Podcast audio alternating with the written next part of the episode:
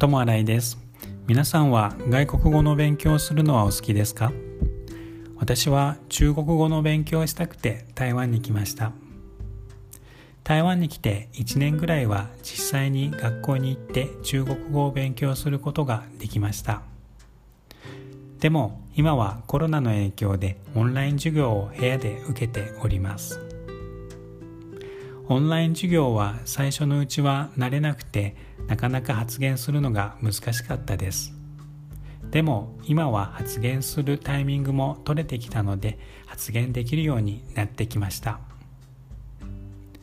しかしやっぱり実際に学校に行って中国語を勉強したいと思います。休み時間にクラスの友達や他のクラスの友達と中国語で話すのがとっても楽しかったからです。友新井でした。